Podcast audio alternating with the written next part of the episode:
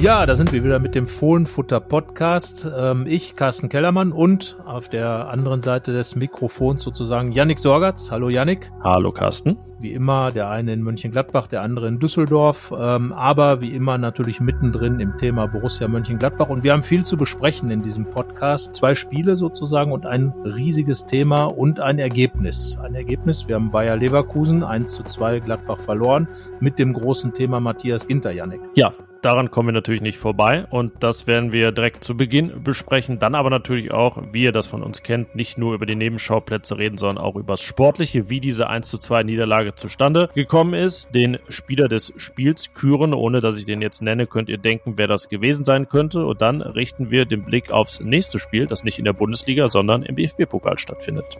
Und dazu haben wir sogar einen Gast, dieses Mal äh, nicht live, sondern äh, er hat uns ein paar nette Sätze geschickt äh, zum DFB-Pokalfinale von 1992. Thomas Kastenmeier war damals dabei, war einer derer, die diese große Schmach damals gegen den aktuellen Pokalgegner Hannover 96. Was er dazu sagt, hört ihr dann später und was wir dazu sagen natürlich auch. Wir versuchen uns an einem Aufstellungstipp. Ähm, das ist natürlich alles noch etwas offener, gerade in einer englischen Woche und mit einigen, die ausgefallen sind zuletzt. Aber von uns gibt es da einen Tipp, den Ergebnistipp und jetzt dann noch ein Tipp von mir, nämlich den uns zu folgen dem Fohlenfutter Podcast. Wo auch immer ihr ihn hört, bei Spotify oder bei allen anderen Anbietern, dann verpasst ihr keine Folge mehr. Und wenn ihr was auf dem Herzen habt, Lob, Kritik, Anregungen, Themenwünsche, schreibt uns gerne eine Mail an fohlenfutter.rheinische-post.de oder schreibt uns an auf allen Social Media Kanälen, die auch Fohlenfutter heißen. So, und jetzt würde ich sagen, geht's los. Yes. Rheinische Post Podcasts. Fohlenfutter der Podcast für Fans von Borussia Mönchengladbach.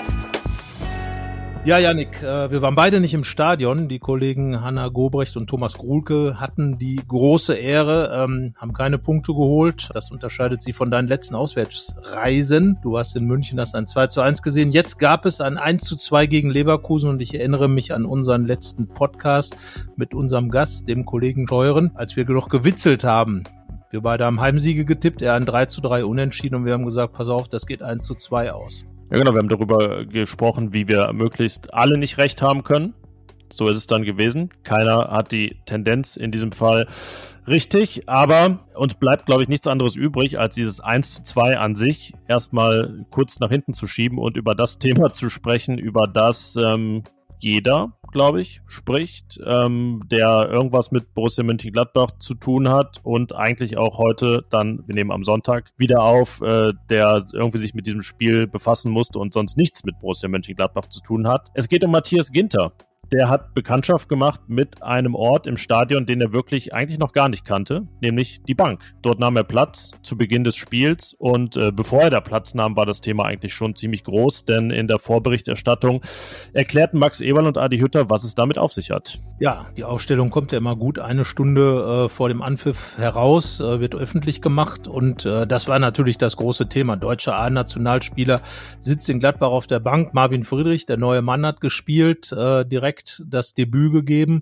Toni Janschke hat gespielt und Nico Elvidi als äh, zentraler Mann in der Dreierkette und äh, Matthias Ginter eben nicht nach einer großen Leistung beim FC Bayern, war für uns der Spieler des Spiels. Ähm, wir haben im vergangenen Podcast drüber gesprochen. Ja, und Adi Hütter hat dann ähm, gesagt, dass eben Matthias Ginter auf der Bank sitzt und er mit ihm auch darüber gesprochen hat und hat das dann auch irgendwo sportlich begründet mit 17 Gegentoren. Ähm, Ähnlich war es bei Max Eberl und äh, ja, also irgendwie haben beide doch eher nichts wirklich begründet, warum und wieso, ähm, weil dahinter schwebt natürlich auch die Geschichte, dass Matthias Ginter eben gesagt hat, dass er in Zukunft nicht mehr bei Borussia spielen wird ab der neuen Saison. Und äh, ja, Adi Hütter hat es gesagt, möglicherweise dann auch die Zukunft hat spielen lassen, aber insgesamt ja wirkt es auf dich überzeugend das Ganze? Hm, nicht rundum, nein. Also ich, ähm, also sagen wir mal, um so, sozusagen einen allgemeinen Satz zur Sache zu sagen, auch wenn ich es mir damit vielleicht einfach mache, ich glaube, dass sowohl die Befürworter der ganzen Sache als auch die Gegner, von denen es weniger gibt, aber ja auch einige es sich ein bisschen zu einfach machen, weil sich das Ganze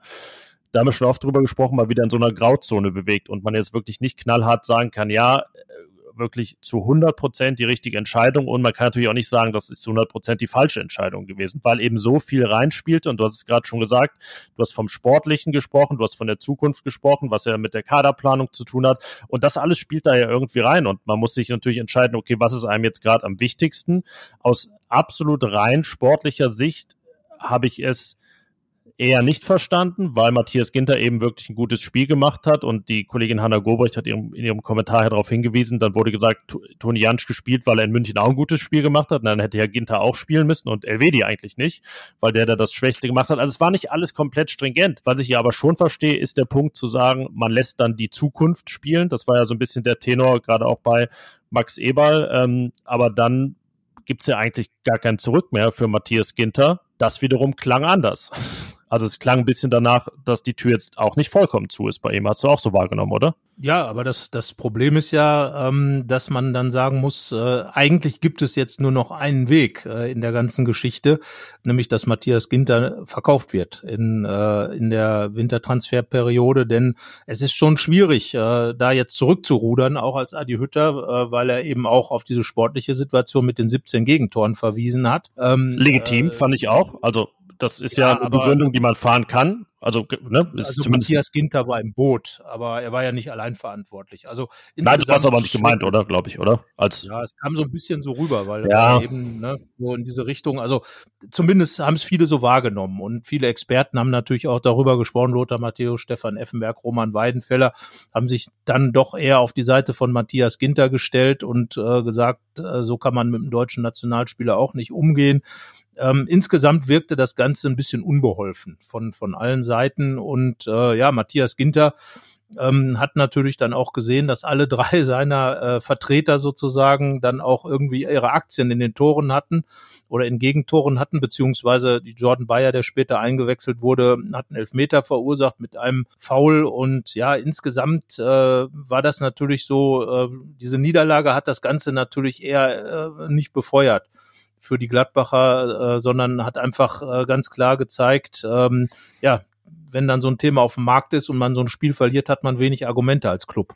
Und ja. äh, insgesamt fehlt einfach mir im Moment so die Fantasie zu sagen, wenn Matthias Ginter bleibt, dann wird es verdammt schwierig äh, ähm, zu sagen, okay, er sitzt jetzt immer auf der Bank. Du wirst bei jedem Spiel wirst du Riesendebatten haben und ähm, wenn er eben spielt, ähm, dann ist der Trainer zurückgerudert ähm, aus der Zukunftsnummer. Also äh, insgesamt ähm, ja ist es einfach eine, eine, eine Geschichte, in der keiner so richtig gut dasteht. Ja, das stimmt, weil also du lässt im Januar die Zukunft beginnen, dann wäre es ja komischer im März dann zu sagen, nee, jetzt ist nochmal Vergangenheit, so, äh, Zukunft machen wir dann im April und später wieder. Das äh, wäre nicht wirklich stringent und ich kann mir, wie gesagt, auch nicht wirklich vorstellen, wie das funktionieren würde, wenn Ginter bleibt. Und man muss ja auch sagen, dass er geht, ist ja letzten Endes auch wirklich seine Entscheidung. Wenn sich nicht das ergibt, was er sich vorstellt, unter ob jetzt sportlichen oder finanziellen Bedingungen, ja, dann kann er ja nicht weggeschickt werden. Das hat Max Eberl auch gesagt. Keiner wird weggeschickt. So ein bisschen ist er jetzt dann, also ja, äh, doch vielleicht weggeschickt. Man weiß es nicht so richtig, aber es deutet eben viel darauf hin, weil nur so kommt man aus der Nummer raus. Und das ist schon echt, ähm, um ein Wort zu benutzen, das Matthias Ginter viel benutzt hat, verzwickt. Das hat er in Bezug auf seine Vertragssituation gesagt. Jetzt ist irgendwie alles verzwickt. Ähm, ja, und der also es gibt eben zwei Auswege aus der Sache. Einer, Matthias Ginter spielt nicht, Borussia gewinnt jedes Spiel und kassiert kein Gegentor mehr. Und der andere ist, Matthias Ginter spielt nicht ähm, und wird auch verkauft bis, bis Ende Januar. Dann ist die Sache natürlich auch durch, wobei selbst dann, wenn es ultra schlecht läuft, natürlich gesagt werden würde, hm, konnte man sich das erlauben, den Ginter gehen zu lassen. Also selbst dann ist ja gar nicht die hundertprozentige Garantie da, dass das Thema zu ist. Ja, zumal man ja auch weiß, äh, äh dass es immer wieder Verletzungen gibt und äh, wie, wie der Teufel so spielt. Man, man hat es ja schon oft gesehen, verletzt sich dann gerade einer derer, von denen man jetzt sagt, sie sind die Zukunft und ist dann eben in der Gegenwart nicht da. Ja, insgesamt ähm, eine Situation, Situation, die man so eigentlich auch gar nicht kennt von Borussia Mönchengladbach. So diese, diese komischen, komische Situation, äh, in der irgendwie alle irgendwie keine gute Figur machen und letzten Endes, äh, ja, sieht es so ein bisschen so aus, dass im Moment der, der Matthias Ginter dann vertrieben werden soll durch, durch diese Sache. Er wird auf die Bank gesetzt, hat sich nichts sportlich zu Schulden kommen lassen, außer Gegentore. Aber dann hätte man Nico Elvedi auch auf die Bank setzen können, war ja auch dabei. Und alle anderen, die gespielt haben. Also ja, etwas schwierig, das in, in Verbindung zu bringen. Ähm, zum Zweiten, natürlich äh, ist es auch gut, äh, wenn Jordan Bayer spielt. Er hat einen langfristigen Vertrag gekommen. Natürlich ist es auch gut, wenn Marvin Friedrich spielt. Er wird auch sicherlich mit der Ansage gekommen sein. Also wenn ich jetzt komme, dann will ich auch spielen. Man, äh, er hat halt seinen als Abwehrchef bei Union Berlin auch seinen Status und wollte dann sicherlich nicht als äh, in den Wartestand bei Borussia Mönchengladbach gehen. Klar, Tone Janschke auch ähm, ein verdienter Spieler bei Borussia Mönchengladbach, hat natürlich seine Qualität, hat auch seine Defizite, die haben wir gesehen mit der Geschwindigkeit auf der Seite da. Ja, insgesamt ähm, hätte man das Ganze, glaube ich, besser lösen können ähm, äh, an diesem Wochenende. Äh, und, und obendrauf kommt dann eben, dass dieses Spiel verloren ging. Ähm, du hast es ja gesagt, gewinnst du, ähm, sind alle äh, Dinge, die passieren, super und gut und äh, nachvollziehbar. Verlierst du, wird alles, wird natürlich alles ganz anders in, in ein Licht gerückt. Ja, äh, genau, inwiefern das sportlich dann auch nicht komplett aufgegangen ist, ähm, diese Maßnahme zu treffen, da werden wir gleich drüber sprechen. Ja, diese ganze Causa Ginter zieht sich jetzt über echt eine lange Zeit. Also im letzten Sommer hat Max Eberl dann betont, er kann kein adäquates Angebot machen. Äh, das war ja auch ein Statement, dann konnte er das Angebot machen. Matthias Ginter äh, konnte sich nicht so richtig entscheiden, aber die Pistole auf die Brust gesetzt hat Borussia eben auch nicht. Dann als es jetzt entschieden war, wurde die Hinhaltetaktik der Ginter-Seite beklagt. Also es ist immer schon ein ziemliches Hin und Her. Also es wankt so ziemlich irgendwie. Also man äh, saß da lange noch im gleichen Boot, aber dieses Boot hat äh, ein bisschen Seenot auf jeden Fall gehabt. Und auch die, die, der Moment der Verkündung war ja nicht sehr koordiniert. Also ne, das ist der Spieler am Abend vorher anscheinend vorprescht und es so darstellt, als wenn er dem Verein zuvor gekommen wäre und am nächsten Tag sagt der Verein, nee, wir haben ihm ja schon abgesagt, das war schon alles nicht glücklich. Ähm, ja, und diese Kommunikation jetzt am Samstag vor und nach dem Leverkusen-Spiel, ja, zumindest zu 80 oder 70 Prozent stringent, aber eben auch nicht zu 100 Prozent. Wie hast du denn diesen Satz von Max Eberl wahrgenommen, dass er sagte, wir haben eine sportliche Entscheidung getroffen? Hast du das auf die Vertrags nicht-Verlängerung bezogen gesehen oder auf Matthias Ginter auf der Bank? In der Situation konnte man es ja letztlich auf beides beziehen. Ähm, sportlich äh, wäre ja die Nichtverlängerung von Matthias Ginter ein bisschen schwierig zu äh, begründen, weil er ist wie gesagt ein deutscher Nationalspieler, hat immer seine Leistung gebracht, hat in der vergangenen Saison äh, alle Spiele gemacht. Ähm, auch in dieser Saison eigentlich bis auf drei Spiele, die dann auch dreimal verloren wurden in dem Fall. Ähm, das spielt wiederum Matthias Ginter natürlich in die Karten. Aber äh, im, im Grunde genommen war er immer parat und, und äh, hat auch über fünf Jahre nun in Gladbach gespielt. Es ist jetzt auch nicht so, dass er hier als Passant bezeichnet werden kann. Er hat ein halbes Jahrzehnt in Gladbach gespielt, hat auch zu Erfolgen beigetragen, hat natürlich jetzt auch zu der nicht so guten Phase beigetragen. Ganz logisch. Ähm, das ist eine Mannschaft, äh, wenn man eine Mannschaft als Mannschaft sieht, dann ist eben jeder mit dabei. Und äh, ja, dann sportlich zu sagen, man trennt sich jetzt. Eigentlich wollte Max Eberl ja auch schon verlängern. Er hat ja auch klar gesagt, dass er mit Matthias Ginter und Dennis Zakaria auch gern verlängern würde. Also müsste sich sportlich ja auch komplett alles gewandelt haben. Dass Marvin Friedrich ein anderer Typ ist als Matthias Ginter, keine Frage. Aber man hätte sich natürlich auch ähm, die beiden in einer Mannschaft vorstellen können. So ist es auch nicht. Also von daher sportlich, wenn dann auf das Spiel bezogen, aber das gibt sich ja auch nicht so richtig die Hand, denn äh, in München hat Matthias Ginter ja sehr, sehr gut gespielt, ist noch gelobt worden. Ja, er war Spieler des Spiels, ja, genau, ja. Das war die vielleicht letzte so. Gelegenheit, aber äh, die ja, war verdient, ja. So, und äh, von daher, ähm, ja, so die sportlichen Gründe waren dann etwas schwierig. Es sei denn, ähm, er hat einfach in der Woche schlecht trainiert. Das kann natürlich auch sein. Ja, gut, das äh, ich verstehe die leichte Suffisanz in der Aussage. Ob es dann wirklich so war, ja, das ist die Frage. Ähm, aber äh, dass Toni Janschke dann einfach nicht 90 Minuten durchhält, ähm, ist natürlich auch ähm, ein Statement dann auch Bayer zu bringen. Also das wann wird schon mal ein Innenverteidiger ausgewechselt? Klar, Toni Janschke in München auch, da kam auch Bayer, Ginter war ja auf dem Platz. Ja, also eigentlich muss man, wenn man sagt, man äh, trifft diese Entscheidung, da muss man ja auch so dazu stehen, zu sagen, ob jetzt Matthias Ginter geht oder nicht, der spielt keine Minute mehr für Borussia Mönchengladbach. Das wäre ja eigentlich das Allerstringenteste. Wenn man sagt, Zukunft hat begonnen, Matthias Ginter ist eigentlich nur noch virtuell Spieler von Borussia Mönchengladbach, ähm, dann wäre das konsequent. Aber es kann ja, du hast es gesagt, allein aufgrund der Personalsituation jederzeit äh, die Situation kommen, in der er spielen muss, weil wieder sich Innenverteidiger verletzt sind. Es waren zwischenzeitlich vier nicht äh, parat. Rami Benzebaini fehlt jetzt auch noch die nächsten Spiele, weil er beim Afrika Cup ist. Äh, also wir wissen alles, kann schon nächsten Samstag wieder soweit sein theoretisch ja schon am Mittwoch im Pokalspiel äh, gegen Hannover oder in Hannover und ja das ist ich ja habe genau einkalkuliert, dass sich erst da jemand verletzen muss jetzt, weil die Zeit vielleicht nicht reicht. Es sind ja noch dahin. zwei Trainingseinheiten. Du weißt, dass der Fußball ein schelmischer Geselle ist und immer wieder gute Einfälle hat, weil das wäre natürlich die die Krönung dieser ganzen Geschichte, wenn sich jetzt ähm, also Ne, wir wünschen es selbstverständlich keinem, das sei ganz klar nochmal unterstrichen. Und äh, es ist auch nur eine theoretische äh, Geschichte. Aber nochmal, der Fußball äh, kommt ja immer mit solchen Geschichten um die Ecke und ähm, es muss ja nur jemand sich von mir aus eine, eine Erkältung zuziehen und, und dann eben ausfallen. Dann äh, musst du Matthias Ginter spielen lassen und da eben so eine Situation äh, hervorzurufen, das hätte man alles vielleicht ein bisschen eleganter machen können. Ähm, aber du hast es ja auch schon gesagt, so diese ganze Geschichte in den letzten Monaten, vielleicht sogar im letzten ähm, Jahr, war insgesamt so ein bisschen äh, verquer und äh, hatte nicht so eine richtige, nicht so eine richtige rote Linie von, von keiner Seite man, äh, wir, es gab ja auch Zeitpunkte, wo man sich eigentlich ganz sicher war, dass Matthias Ginter in Gladbach bleiben wird, weil er eben sich klar kommuniziert hat, ähm, er will da bleiben. Dann äh, fehlte von der Gladbacher Seite das Angebot, die aber auch immer gesagt hat, äh, gerne würden wir mit diesem Spieler verlängern. Also von daher sah es eigentlich ganz anders aus. Und jetzt äh, steuert das so ein bisschen auf so ein ja, so ein Rosenkrieg fast schon zu. So, so war es ja, kam es ja am Samstag rüber. Also äh, das, das war das beherrschende Thema. Ähm, nach einem Topspiel äh, Borussia Mönchengladbach gegen Bayer Leverkusen war eben der, der Fall Ginter.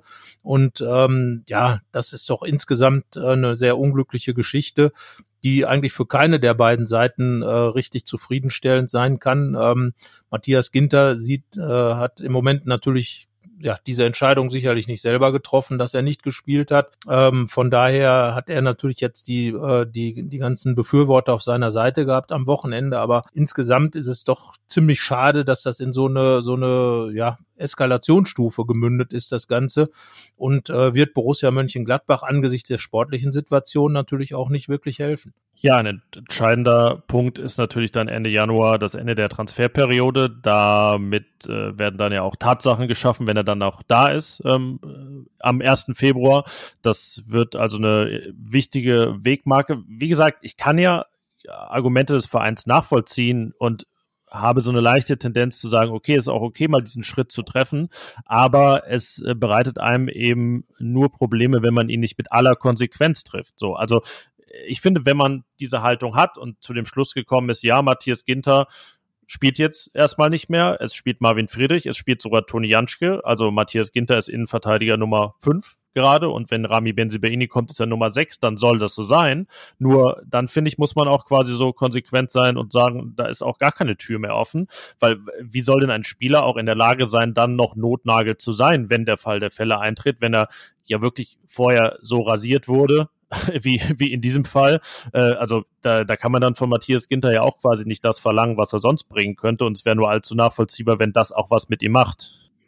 Ja, und es ist ja auch schwierig kommunizierbar. Wir reden immer noch über Matthias Ginter, einen deutschen A-Nationalspieler, äh, der äh, zur Weltmeistermannschaft 2014 gehörte, der den Confederations Cup ähm, aktiv mitgewonnen hat an der Seite von Lars Stindl, der über fünf Jahre bei Borussia Mönchengladbach ähm, die Knochen hingehalten hat und, und hat ja auch ähm, damals äh, äh, die, die Schädelfraktur und was er alles gehabt hat. Also er, er hat ja schon nicht, äh, ist ja nicht irgendein äh, äh Passant gewesen, wie eben schon gesagt. Er hat die Champions League erreicht, er hat das Achtelfinale der Champions League erreicht und das alles genau. nicht trotz Matthias Ginter, sondern mit Matthias Ginter. Genau.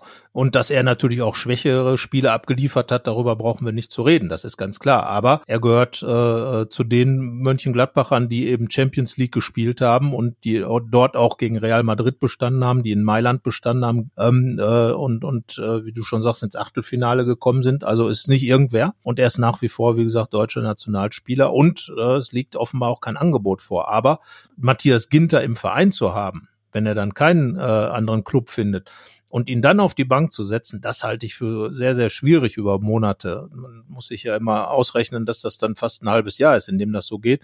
Und in jedem Spiel wird genau diese Debatte aufkommen. Und vor jedem Spiel, vor jedem Spiel wird es aufkommen. Und jeder Fehler, den irgendein Verteidiger dann macht, ganz egal wer, ganz egal welcher Größenordnung dieser Fehler ist, wird dazu führen, dass eine unfassbare Debatte ansteht, ähm, weil immer wieder im Hintergrund, ohne dass Matthias Ginter da möglicherweise auch schürt oder nicht oder wie auch immer, aber es wird immer die Debatte aufkommen, da ist ein deutscher Nationalspieler und diesen Luxus, ihn auf die Bank zu setzen, gönnt sich Borussia Mönchengladbach.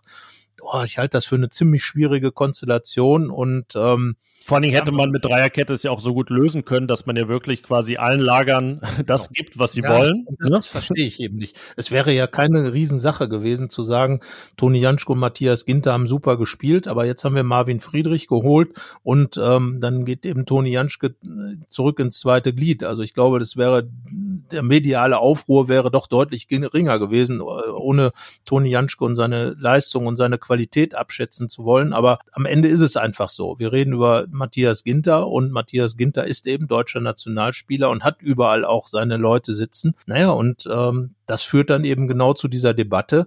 Und die ist natürlich nicht hilfreich, wenn ich gerade so eine Saison spiele wie Borussia Mönchengladbach. Und ähm, ja, ein Heimspiel gegen Bayer Leverkusen, mit dem ich ja mal ganz anders auf Augenhöhe war. Wir werden gleich noch über sportliche Dinge reden, über den Fußball reden, den Gladbach geboten hat oder eben auch nicht geboten hat in diesem Spiel. Und ähm, ja, dann hat man einfach ein Riesenthema. Äh, Adi Hütter hat das ja auch zugegeben, hat ja auch gesagt, wir machen da ein Fass auf. Und das Fass kann Fass ohne Boden werden, wenn das nicht geklärt wird bis zum 31.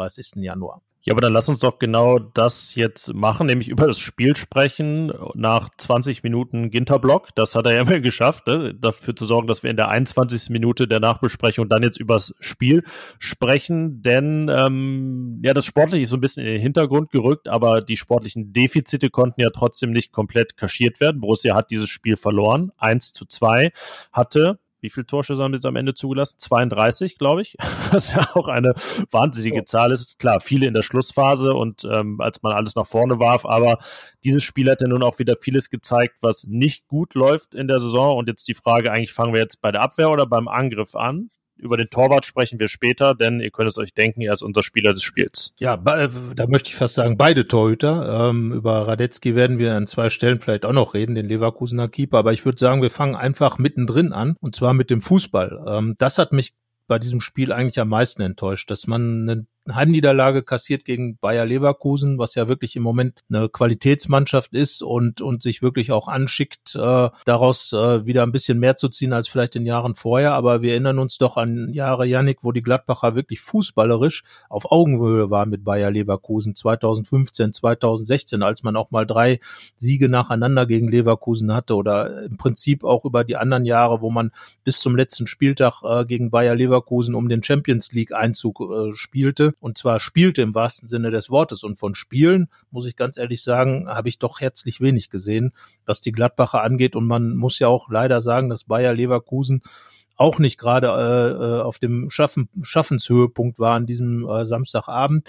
Aber natürlich, was Geschwindigkeit, du hast ja auch vorher darüber geschrieben, diese Geschwindigkeit eben immer wieder ausgenutzt hat, gerade über die linke Seite. Aber von Gladbach, was fußballerisch kam, also ich habe keine richtig gute Kombination gesehen von dieser Mannschaft, von der irgendwann mal ein Tor gefallen ist, das äh, mit 62 Pässen hintereinander stattgefunden hat. Und jetzt tut sie sich teilweise schwer, wirklich vier Pässe hintereinander zu spielen. Ich, äh, wir hatten das ja mal wirklich angesprochen ähm, im, vor dem Start der Rückrunde, dass eben dieser fußballerische Moment wieder stärker werden muss. Und das fehlte doch komplett. Ja, also es war tatsächlich sehr enttäuscht. Ich finde fußballerisch das Beste war noch diese Neuhaus-Chance, wo aber auch viel Embolo äh, Gekämpfe drin war. Klar, stark, wie er den Ball dann da im Liegen irgendwie noch zu Neuhaus bringt und äh, es, äh, mit so einer griechisch-römischen Aktion aber das ist natürlich auch jetzt nicht die ganz feine Klinge gewesen. Ja, und ansonsten, boah, wirklich echt dünn das Ganze. Das Tor, Nico Elvedi dann auch nach einer Standardsituation, selbst die nicht sauber in die Mitte und rein, sondern auch ein ziemliches Gegurke, bis der Ball dann mal da drin war. Also das war fußballerisch wirklich ähm, so ein bisschen wie in der Zeit, als unter Marco Rose die ganzen Spiele verloren gingen, letztes Jahr im Februar, März irgendwie. Äh, auch ein bisschen wie im Spiel gegen Leverkusen damals, dass man 0-1 verloren hatte, wo Leverkusen auch nicht über jeden Zweifel erhaben war, aber man man dann, ich glaube, 1-0 ist auf, ausgegangen damals für Leverkusen. Und ähm, ja, ähnlich war es jetzt. Ähm, lange auf 0-0-Kurs das Spiel und äh, ja, am Ende dann eine äh, sehr standardlastige Angelegenheit. Ist ja kein Tor aus dem Spiel gefallen. Ja, das spricht für dieses Spiel. Also es gab, glaube ich, schon höherklassige ja, Spiele. Also gegen. Also gegen, gegen, gegen, ja. Das sagt alles über das Spiel, äh, sagen wir es so. Ähm, denn es gab schon deutlich höherklassige Spiele zwischen beiden Clubs. Aber man merkte dann doch, dass Bayer Leverkusen insgesamt äh, die, die bessere Mannschaft war. Vor allen Dingen natürlich wegen, wegen der Individualkönner. Also äh, Karim Bellarabi hat da wirklich doch oftmals seine Gegenspieler schlecht aussehen lassen. Und äh, wie gesagt, gerade über die linke Seite sind die Leverkusener immer wieder in den Strafraum gekommen, zur Grundlinie gekommen, haben dann wirklich die, die letzten Pässe einfach unsauber gespielt. Sonst hätte Gladbach doch weitaus größere Probleme bekommen. Und trotzdem gab es ja diese über 30 Torschüsse, die äh, die Auswärtsmannschaft, das sei auch nochmal ganz klar gesagt, eben abfeuern durfte ähm, und dass Jan Sommer, äh, darüber muss man kurz zumindest anreißen, zwölf Meter gehalten hat, hat das Ergebnis ja auch im Rahmen gehalten. Also ne, dass diese diese Schüsse gab es ja auch. Wir reden gleich ja noch explizit über Sommer, aber insgesamt äh, waren hat Gladbach natürlich versucht, sich dagegen zu halten. Man hätte mit ein bisschen Glück und vielleicht einer Chance, die man dann herausgespielt hätte, aber auch die hohen Bälle kamen dann ja nicht wirklich noch noch einen Ausgleich erzielen können, aber so ein bisschen kaschiert dieses knappe 1 zu 2 das, was wirklich passiert. Ja, ich fand das ganz ähm, beachtlich, bemerkenswert, irgendwie auch symbolträchtig, eben in der Nachspielzeit, dass man gar nicht das Gefühl, also die Mannschaft wirkte, als könne sie sich nicht entscheiden, wie sie jetzt nicht ein Tor schießt, indem sie eben den Ball nach vorne haut und da keiner die Kopfballduelle gewinnt oder man das Ganze jetzt spielerisch nochmal probiert anzuschieben, weil das eben auch vorher nicht gelungen war und somit verpuffte das dann alles äh, letztlich. Ich fand es auch total bezeichnend, äh, wie die Reaktion auf den zweiten verschossenen Elfmeter war. Das war ja total eine Rettung, ein, die Möglichkeit, nochmal zurückzukommen. Es waren dann netto wie acht Minuten noch Zeit. Es war in der 87. Es gab fünf Minuten Nachspielzeit und zwar noch jede Menge Zeit, eine Mannschaft ähm, unter Druck zu setzen, die ja die meisten Punkte verspielt hatte in der Bundesliga oder immer noch hat nach Führungen und denen zu zeigen, oh, jetzt wollen wir euch aber mal vorhalten, was euer großes Problem hier ist. Und da war Borussia ja ganz weit von entfernt. Das betraf alle, die angefangen hatten, das betraf die Joker. Es wirkte nichts koordiniert. Äh, kannst du sagen, wo Alassane Player genau spielen sollte nach seiner Einwechslung, wo er unterwegs war? Markus Thüram, bemühter äh, als, als zuletzt, aber eben äh, die Betonung auch sehr auf bemüht in dem Fall. Ähm, Lazzi Benesch auf jeden Fall hat gezeigt, ähm, vielleicht können wir die Gelegenheit nutzen, um über ihn jetzt mal äh, zu reden, dass er auch einfach nicht in der Lage ist, das Niveau auf der 6 zu bringen, was ein Zakaria oder Kramer verkörpern. Ja, und somit war es dann spielerisch einfach, so muss man sagen, relativ arm. So ist es leider und äh, das ist das, was was mir im Moment so eigentlich die größten Sorgen macht, ähm, dass die Gladbacher noch sicherlich Spiele gegen gegen Kaliber an gegen andere Kaliber äh, noch punkten werden. Davon gehe ich schon noch aus, ähm, auch wenn man jetzt klar sagen muss im Moment ähm, wird das Thema Abstiegskampf äh, sicherlich eines sein, über das man reden muss. Denn äh, einfach die Nähe zu diesen, diesen Plätzen da unten ist halt vorhanden und äh, der Abstand nach oben ist halt wieder gewachsen weil der ein oder andere dann doch gepunktet hat, nämlich zum Beispiel Union Berlin. Ähm, Bayer Leverkusen auch. Bayer Leverkusen zum Beispiel, genau. Die sind jetzt ja dann wiederum da ganz weit nach vorne gezogen. Und äh, wie gesagt, einfach so diese Diskrepanz zwischen dem, was Borussia Mönchengladbach gegen Bayer Leverkusen schon zu leisten in der Lage war, fußballerisch, und dem, was jetzt gestern, ähm, also, also am Samstag dort passiert ist im Borussia Park, das war schon sehr dünn und ähm, ja, das gibt dann schon zu denken, weil wir hatten ja genau das auch uns erhofft, dass eben in dieser, dieser zweiten Halbserie der Fußball gesteigert wird. Und Florian Norris war auf dem Platz, Lars Stindl war auf dem Platz. Ich glaube, dass Christoph Kramer ganz wesentlich dafür ist, um dieses Spiel wieder zu verbessern, weil er einfach ein sauberer Passspieler hinten raus ist, auch wenn er nicht das große Risiko geht, aber er kann mit seiner Ballsicherheit einfach auch ähm, für ja, Ballbesitz sorgen. Ballbesitz gibt's ja auch nicht mehr bei Gladbach. Keinen sauberen Ballbesitz, keinen guten Ballbesitz. Und ähm, all das sind so Dinge, die, die dann wirklich ähm, sehr beachtlich sind. Und du hast Lazzi Benisch angesprochen, ja, er gilt als guter Freistoßschütze, aber er zeigt es nicht.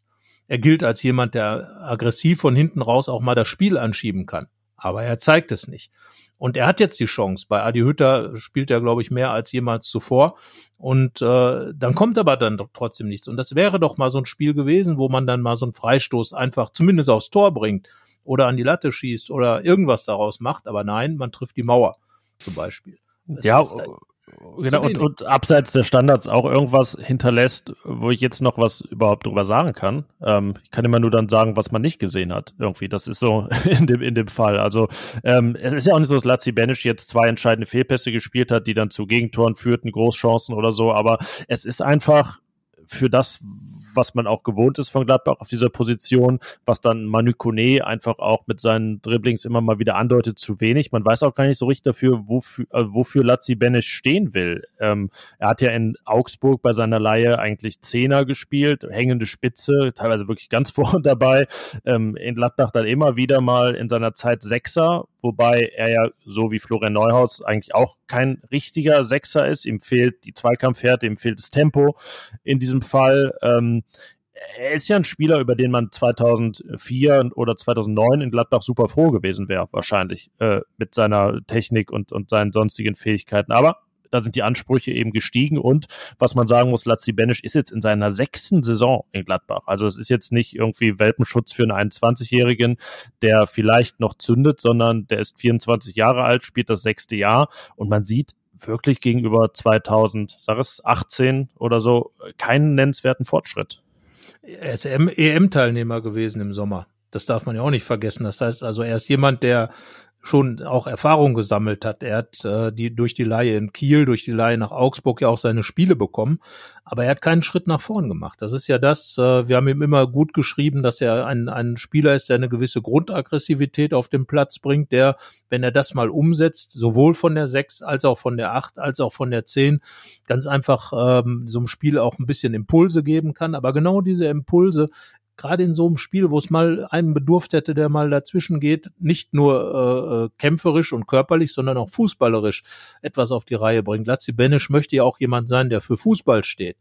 Das hat er auch immer betont. Und ähm, er möchte nicht nur ein Kämpfer sein, sondern auch einer, der von hinten raus von der Achter, von der Sechser Position ähm, eben Akzente setzt, der mit Pass und Laufspiel ähm, das, das Spiel der eigenen Mannschaft irgendwie anschiebt wie gesagt, aber all diese Dinge sieht man nicht bei ihm, wenn er seine Einsätze hat und dann kommt einfach zu wenig und es ist einfach gar gar nicht die Frage, ob jetzt, wenn Dennis Zakaria und Christoph Kramer wieder bereit sind, äh, ob Lazzi Benesch in der Mannschaft bleibt oder nicht. Er wird raus sein, weil einer von den beiden wird spielen.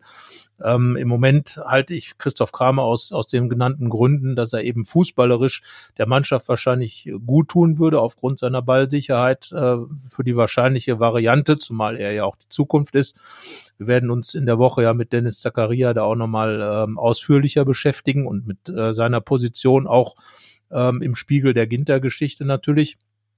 Aber ähm, ja, Lazzi Benesch hat wieder mal eine Chance verstreichen lassen, sich zu positionieren. Ich finde es nach wie vor schade, weil ich hatte immer so ein bisschen an ihn geglaubt und finde auch vom Typus her ist er einer, der einer Mannschaft gut tun könnte, wenn er denn mal das, was er verspricht, halten würde und ist eine Leve Jung, wie man, wie man sagt. Ja, wir, haben schon also nette Gespräche einfach mit ihm auch gehabt und auch beeindruckend, wie schnell er damals Deutsch gelernt hat und ähm, ja, also daran scheint es nicht zu liegen. Auch gar nicht, ich würde uns ja nicht sagen, dass er zu lieb ist oder so. Aber ja, irgendwie sieht man doch seine Grenzen und äh, anhand seiner Person kann man ja nochmal so ein, so ein Dilemma der Kaderplanung verdeutlichen. Jetzt könnte man sagen, okay, ne, sechs Jahre, es, es soll einfach nicht sein und man guckt sich mal anderweitig um und er am besten auch. Aber wenn er geht, muss dieser Kaderplatz hier besetzt werden. Er ist ja jetzt Nummer 16, 17, 18. Ähm, und dann wird die große Frage im Sommer sein, okay, vollzieht man dann so einen Schritt und äh, kassiert auch ein bisschen Geld, weil sein Vertrag bis 24 noch läuft, oder zieht man so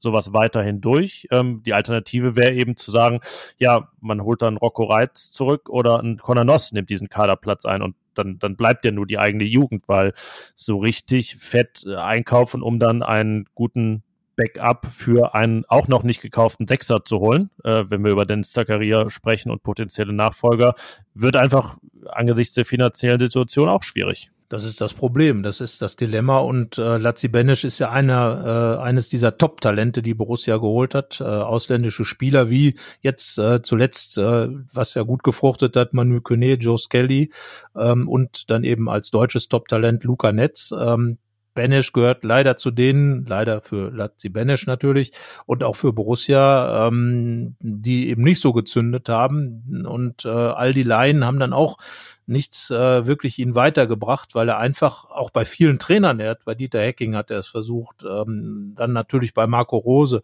äh, äh, kam dann immer wieder, kam auch mit mit ähm, ja mit durchaus Ansagen an. Äh, Igor Demo hat auch noch mal ganz klar gesagt vor dieser Saison, ja, Lazio muss es jetzt mal langsam schaffen. Aber äh, also ist so weit davon entfernt, irgendetwas, was Igor Demo für Borussia Mönchengladbach damals geleistet hat, auch nachzuvollziehen und, oder auf den Platz zu bringen. Also ähm, ich kann nur sagen, wirklich schade, weil ich hatte von ihm doch mehr erwartet. Und ich glaube natürlich auch Max Eberl und, und ganz Borussia.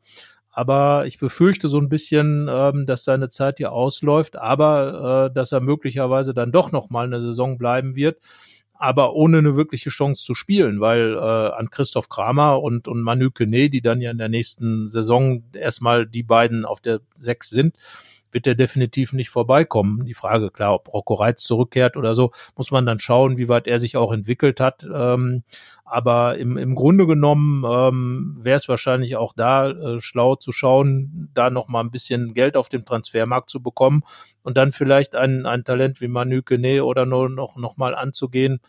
Schwierig zu sagen, aber Dazi Benesch tut mir wirklich leid in dieser Saison, trotz doch einiger Chancen wirklich keinen Schritt vorangeschafft. Ja, das ist das Problem bei, sag ich mal, Nischen, Nischenspielern, also die ihre Stärken in Nischen haben. Wenn sie das dann nicht mehr auf den Platz bringen, dann gibt es eben kaum Argumente. In äh, Banish Fall sind das vor allen Dingen die Standards, die schwach waren. Ähm, ja, über wen gilt es noch zu sprechen? Jetzt sollten wir wahrscheinlich im Detail noch etwas über die Dreierkette plus Bayer, der dann eingewechselt wurde, reden, oder? Weil das waren ja dann doch auch ähm, entscheidende Faktoren. Äh, klar, die äh, gehaltenen Elfmeter haben wir jetzt schon gespoilert von Sommer. Das ist ja auch äh, das zweite große Thema des Abends gewesen nach Matthias Ginter. Aber dass dann das 0 zu 1 fällt, unmittelbar nach einem gehaltenen Elfmeter durch die folgende Ecke, ist, ähm, ich habe geschrieben, also das äh, sehr, sehr vielsagend, oder? Ja, vor allen Dingen äh, im Fünf-Meter-Raum aus gefühlt zwei Metern vor der Torlinie kommt dann der Leverkusener ungedeckt äh, zum Abschluss und schafft es dann tatsächlich auch den Ball ins Tor zu befördern. Ja, diese Unordnung nach einer Situation, wo mein Torwart wirklich eine große, und das war ja wirklich eine, eine richtig gute Parade. Es war ja nicht so, dass der Elfmeter schlecht geschossen war, sondern er war einfach herausragend gehalten. Und ähm, das sollte einer Mannschaft doch wirklich Auftrieb geben. Das ist eine Torwartaktion, äh, wo, wo mein Keeper mich im, im Spiel hält, wo er dafür sorgt, dass, dass eigentlich ein positives Erlebnis stattfindet. Ja, eigentlich ist es ein Tor, also sehr wie ein Tor schießen. So, so ja. ähnliches sollte es auslösen, ja. Genau, so und und das muss eigentlich einen Push geben, aber dass das dann äh, sozusagen genau nach hinten losgeht, ist so ein bisschen sicherlich auch bezeichnet für Borussia in dieser Saison, dass eben auch da in der Stabilität, auch in der in der Mannschaft vielleicht einfach nicht so dieses dieses dieser wirkliche Glaube an manche Dinge da ist. Ähm, klar, andererseits, äh, du hast gerade gesagt, ein Gehalt Elfmeter ist ein bisschen wie ein Tor. Ähm, man sagt ja auch immer, dass man gerade nach erzielten Toren sehr anfällig ist als Mannschaft. Äh, dann hat Borussia dann sozusagen deine These belegt, dass dieser Elfmeter wie ein Tor war und war dann eben sehr anfällig. Es ist einfach extrem ärgerlich, dass in so einer Situation, äh, aus der man eigentlich Kraft schöpfen kann, keine Kraft gezogen wird. Und das ist das, was ich meine, dass sich das so ein bisschen durch die Saison zieht. Du gewinnst bei Bayern München du gewinnst im Pokal gegen Bayern München und danach setzt es dann direkt, äh, klar, da wurde Bochum besiegt, aber dann gab es eben dann diese Negativserie, jetzt verlierst du das Spiel gegen Leverkusen. Ähm, nicht die Niederlage, sondern die Art und Weise, wie du spielst als Borussia Mönchengladbach, ist das Entscheidende, dass du eben gar nicht ähm, aus diesem Sieg bei den Bayern das nötige äh, Quäntchen herausgezogen hast, was man da eben erwarten konnte. Und das ist, das ist dann schade. Und genau das auch in dieser Situation, Elfmeter gehalten, Gegentor kassiert, Elfmeter gehalten, verpufft. Ähm, ja, noch ein Diskussionsthema. Ich weiß gar nicht, ob jetzt zwischen Sommer und Ginter oder auf Platz drei dann war ja der Elfmeter an sich. Wie hast du den gesehen? Ich weiß, du diskutierst nicht gerne im Nachhinein über so Schiedsrichterentscheidungen. Ähm, ja. Äh, ich fand, es war wieder dieser wirklich unbefriedigende Fall von, wenn er ihn nicht direkt gibt, dann kriegt er auch nicht vom Videoassistenten den Hinweis, den sollst du vielleicht doch geben, sondern dann bleibt es dabei. Er hat aber gepfiffen und dann war da doch zu viel Berührung, auch wenn es irgendwie plump und komisch aussah, um ihn zurückzunehmen. Ja, also ich meine, Marvin Friedrich zieht und zuppelt halt an seinem Gegenspieler und ähm, ich sag mal so, grundsätzlich der zweite Elfmeter, den Jordan Bayer verursacht, war eindeutiger. Immerhin, ja. Elfmeter und ja, bei dem anderen, ich glaube, so wie du es gesagt hast, ist es eigentlich optimal beschrieben. Wenn der Schiedsrichter einmal gepfiffen hat, kommt er aus der Nummer möglicherweise nicht mehr so gut raus. Ähm, wenn er nicht pfeift, dann wird jeder Leverkusener auch nicht gerade auf, ähm, äh, auf die Barrikaden gehen und, und meckern. Wahrscheinlich wird gar keiner was sagen. Kurz die Arme hoch und dann geht's weiter mit Abstoß. Ähm, bisschen unbeholfen wirkt es natürlich von Marvin Friedrich, der ja ansonsten schon gezeigt hat, warum er geholt wurde, aber auch natürlich unglücklich agiert hat. Ähm, in der Situation später auch bei dem, bei dem Gegentor. Ähm, ja, was soll man sagen? Also Elfmeter unglücklich für Gladbach. Dabei ja. würde ich jetzt bleiben, dem Schiedsrichter da jetzt. Zumal unmittelbar vorher Elvedi ja eigentlich genau so gefault wird wie der Leverkusener. Irgendwie, also ja, viel drin in dem Ding und ja, auch dann zu sagen, ja, aber dann hätte es ja die Ecke nicht gegeben und dann das Tor nicht. Das ist ein bisschen ja. zu viel, glaube ich, äh, hergeholt in, in dem Fall, finde ich.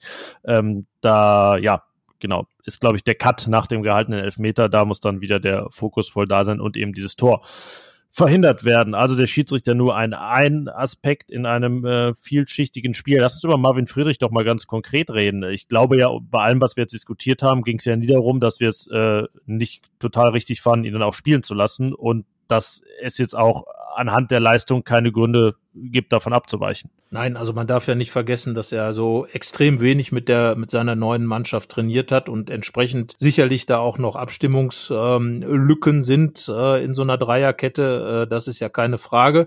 Er hat ja auch nicht zentral gespielt, sondern ähm, rechts in der Dreierkette.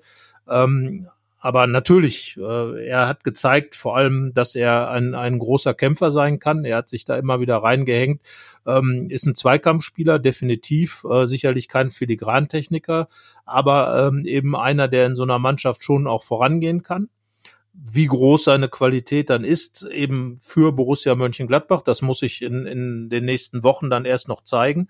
Er kommt von Union Berlin, ähm, hat dort Europapokal äh, reif gespielt muss das jetzt hier in Gladbach auch, das hat er sicherlich auch gemerkt, äh, wird auch gemerkt haben, wo es im Argen liegt. Er kommt von einer Mannschaft, bei der im Moment einfach vieles in die richtige Richtung ging, bei Union Berlin und ist jetzt bei einer Mannschaft, äh, bei der einfach vieles nicht in die richtige Richtung geht und wo dann eben auch so dumme Gegentore fallen wie das 0 zu 1, wo dann eben auch solche Spiele verloren gehen ähm, wie dieses 1 zu 2 und äh, das ist einfach das, was er aus Berlin ja so gar nicht kannte. In Berlin hat man ja meistens solche Spiele dann irgendwie doch gewonnen. Und dieses Umdenken und das Eingewöhnen, die Zeit muss man ihm geben. Ich denke, es war ein ordentliches Debüt mit unglücklichen Situationen, ganz einfach. Ja, also ich bin auf jeden Fall weiterhin gespannt, weil, jetzt mache ich die Schnapsflasche hier virtuell auf, äh, er doch vielleicht das Zeug hat, so ein bisschen dieses Stranzelgehen auf den Rasen zu bringen. Also äh, es soll mir zumindest keiner sagen, dass er das auf keinen Fall kann, weil das äh, da bin ich mir sehr sicher, ähm, es geht auf jeden Fall in die Richtung. Ähm, es ist fast ein bisschen ungewohnt, weil man ja wirklich jetzt sehr viele Jahre Matthias Ginter da auf dem Rasen gesehen hat und ihn sehr selten nicht gesehen hat. Deswegen ist, glaube ich, der Gewöhnungsfaktor tatsächlich einfach auch einer. Ähm, ja, aber wir haben ja gesagt, am einfachsten wäre es wahrscheinlich gewesen, wenn man die beide gesehen hätte. Ja, es wird auf jeden Fall auch nicht schaden, dass er jetzt äh, sich ein Halbjahr, das klingt sehr nach Training, ist es natürlich nicht einspielen darf, aber ja, wenn man ihn im Sommer erst geholt hätte, dann wäre er dann neu gewesen. So kann er jetzt wachsen an seinen Aufgaben, muss er auch direkt. Ähm, es geht direkt wichtig weiter mit dem DFB-Pokal, dann dem Duell gegen seinen Ex-Verein. Also ja, viele Aufgaben vor der Brust und äh, wir sind auf jeden Fall gespannt, wie sich das entwickelt mit ihm. Ich würde sagen, die Grundlagen und die Idee sind ja sichtbar. Ja, also das hätte mich jetzt auch überrascht. Ich glaube, das ist schon ein sehr straighter Spieler, der genau weiß, was er kann. Und ich glaube auch, dass er weiß, was er nicht kann und versucht es deswegen gar nicht. Das sind ja Dinge, die beispielsweise auch Toni Janschke immer stark gemacht haben, einfach nicht irgendwelche Überdinge zu versuchen, sondern sein Spiel zu machen. Und ähm, da glaube ich, dass Marvin Friedrich doch sehr, wie man so schön im Fußball sagt, bei sich ist und ähm, dann eben auch deswegen stark ist. Ähm, ja, anderer Spielertyp als Nico Elvedi und Matthias Ginter, die ja doch sehr spielerische Verteidiger waren. Er ist eher der kämpferische Typ, tut jeder Mannschaft gut. Ähm, in welcher Verbindung, das wird man dann ja sehen. Ähm, in, in den, also was diese Saison angeht, was die nächste Saison angeht. Und äh, ja, auf jeden Fall ein Transfer, wo man sagen kann, das ist in Ordnung. Und ähm, da wird Gladbach sicherlich keinen großen Fehler gemacht haben. Der Spieler des Spiels. Ja, und dann lass uns doch jetzt über den Mann sprechen, den wir schon erwähnt haben, aber mal ein bisschen umschifft haben, unseren Spieler des Spiels. Also ja, Jan Sommer, also zum wiederholten Male muss man ja sagen. Äh, ja, eigentlich äh, gefühlt immer, ne, seit wir das machen. Ja, Im Grunde genommen ja. Und äh, völlig zu Recht. Also äh, zwei Elfmeter zu halten und dann noch zwei Elfmeter dieser Klasse zu halten, die beide fand ich wirklich auch gut geschossen waren. Äh, Jan Sommer hat da wirklich die letzten Millimeter aus sich rausgeholt und hat die beide dann um die äh, um den Pfosten gelenkt. Also richtig tolle Paraden waren das, ähm, so richtig gute Flugschule, Torwartflugschule. Und äh, es gab ja wirklich Zeiten, wo Jan Sommer irgendwie so der, ähm, der nicht der Anti-Elfmeter-Killer war. Ja, so und, sieben und Jahre, ne, zwischendurch. Ja, und, und, und jetzt plötzlich hält er wirklich jeden Elfmeter gefühlt. Ähm, ich weiß gar nicht, wann er in Leverkusen hat er, glaube ich, mal einen reinbekommen. Ich weiß es gar nicht. Diese äh, Saison hat er, hat er, glaube ich, noch keinen bekommen. Ich meine, das waren ja, seine also ersten, also wo er sich beweisen konnte, diese Saison, ja. Genau, und dann in der Nationalmannschaft hält er irgendwie zweimal von Sergio Ramos und hier und da. Ja, also, und Jorginho und Mbappé. Ja, also mehr geht eigentlich nicht. Äh, ähm, jetzt Patrick Schick, der ja auch eigentlich äh, trifft, wie er will. Also von daher ähm, Hut ab, Jan Sommer, äh, ganz starkes Spiel und hat mit dazu beigetragen, dass die Gladbacher zumindest vom Ergebnis her ähm, doch ganz gut aus dem Spiel rausgekommen sind. Vielleicht auch wichtiger Faktor, denn jetzt ein 1-3, 1-4 oder noch höher zu Hause wäre schon sehr, sehr problematisch gewesen, glaube ich. So kann man zumindest sagen, okay, wir sind dran geblieben, wir sind noch mal rangekommen mit dem Anschlusstor von Nico Elvedi. Ähm, nicht zu vergessen ja auch diese Parade bei dem Konter, die Dreierparade, also Wahnsinn. Äh, aber das ist natürlich so Jan Sommer Business äh, as usual, weil er einfach eine unglaublich gute Reaktionsschnelligkeit und Sprungkraft hat, weil er einfach ein sehr wacher Torwart ist, der, der schnell am Boden, aber auch schnell wieder oben ist und Situationen gut einschätzen kann, weil er eben auch gut mitspielt. Aber diese Elfmeter-Qualität, keine Ahnung, wer ihm das bei. Kann ja eigentlich nur Uwe Kamps gewesen sein. Wir sprechen ja gleich noch über. Ja, ja, das ist genau. Fast schon ein guter Übergang. Dazu gleich, ja. Halbfinals, äh, und da sind wir dann bei Uwe Kamps äh, indirekt oder direkt sogar. Und äh, ja, also Jan Sommer kann man nur sagen, Hut ab und äh, Gladbach kann froh sein, so einen Keeper zu haben. Wobei, da möchte ich nochmal einhaken, wir haben es ja auch im Podcast vorher angesprochen, ähm, der Kollege Lukas Radetzky, zwei herausragende Paraden gehabt, Blitzreaktionen. Ähm, das wären zwei Tore gewesen bei diesen Chancen. Ähm, ich glaube, beim Schuss von Embolo und von Neuhaus. Und da muss ich dann sagen, ähm, da haben sich zwei Klasse-Keeper gegenübergestanden. Aber äh, Sommer sah sich ja mit einer Zahl konfrontiert. Ich weiß nicht, ob du es jetzt spiegelverkehrt siehst hier. Die Expected Goals von Leverkusen 6,5. Das habe ich wirklich bei Gladbach noch nicht gesehen. Klar, die Elfmeter sind in Summe 1,5. Die hat er mit seinen Händen entschärft. Und äh, es gibt Anbieter, die dann diese Dreifachchance ein bisschen geringer werten, die dann nicht die Schüsse selber addieren, sondern sagen, wie wahrscheinlich ist es da ähm, wirklich ohne Tor rauszugehen aus so einer Szene. Deswegen ist es dann insgesamt ein bisschen niedriger, aber er trotzdem, er hat einfach in Summe jetzt, sagen wir mal, mindestens drei Tore wirklich mit seinen Händen, Füßen und allem verhindert. Das ist schon richtig, richtig stark. Ähm, ein, ja, in dem Fall dann Blamagenverhinderer, weil das hätte wirklich übel auch enden können, so wie es ja in Leipzig der Fall war. Man kann ja sagen, okay, mit dem 3-1 wäre dann Schluss gewesen. Nee, war es ja in Leipzig auch nicht. Also Borussia hat ja auch da gezeigt, dass das dann noch übel weitergehen kann. Ja, deswegen kriegt Jan Sommer das, was er für viele auch schon in ähm, München hätte bekommen können, unsere Plakette für den Spieler des Spiels. Damals gab es noch Gründe, Matthias Ginter zu küren, gestern eben keinen, weil er nicht gespielt hat. Und äh, ich glaube, damit haben wir jetzt dann auch den Bogen geschlagen rund um dieses Spiel. Oder hast du da noch was auf dem Herzen? Oder wollen wir rübergehen zum Pokal? Nein, nein, alles gut. Ich glaube, wir haben jetzt, obwohl es ein Spiel mit extrem vielen Facetten war, das muss man dann natürlich sagen. Ähm, es war ja auch das Top-Spiel des Spieltages. Es hat nicht gehalten, was es versprochen hat, definitiv. Aber für Bayer Leverkusen war es natürlich ein extrem wichtiger Sieg und für Gladbach eine extrem bittere Heimniederlage.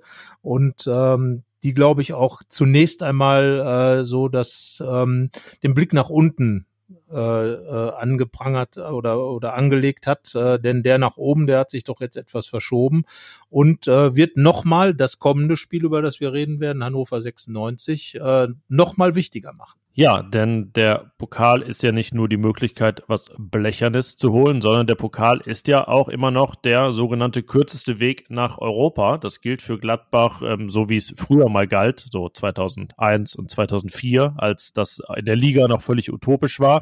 Äh, ganz so utopisch ist es dieses Jahr nicht, aber eben aufgrund der Tatsache, dass es 22 Punkte in 19 Spielen bislang nur sind, eher unwahrscheinlich. Ja, und jetzt ist Achtelfinale und der Gegner ist ein Zweitligist Hannover 96, ähm, ja, und DFB-Pokal. Da schrillen natürlich alle Traumaglocken der, der Gladbach-Fans. Der Gladbach ich würde sagen, Oh, eine der größten Blamagen der Vereinsgeschichte war das 1992. Genau, Gladbach steht im Pokalfinale gegen den Zweitligisten Hannover 96, hat sich in einem großen Halbfinale gegen Bayer Leverkusen äh, durchgesetzt im Elfmeterschießen. Legendär, Uwe Kamps hält vier Elfmeter. Wir haben eben schon ein bisschen gespoilert und äh, dann kommt der Zweitligist Hannover 96 und äh, ja, ich sag's mal so, wir lassen es mal einen zusammenfassen, der dabei war ähm, wir haben mit Thomas Kastenmeier gesprochen für eine Geschichte, äh, die ich zu diesem Spiel machen werde. Und äh, er hat uns ein paar Sätzchen äh, dazu gesagt. Und äh, ich glaube, es war auch für se in seiner Karriere die ja nun reich an Erlebnissen war, eine der allergrößten Enttäuschungen, die da waren, wenn wir jetzt die nächsten Sätze uns mal anhören werden. Ja, Servus benannt.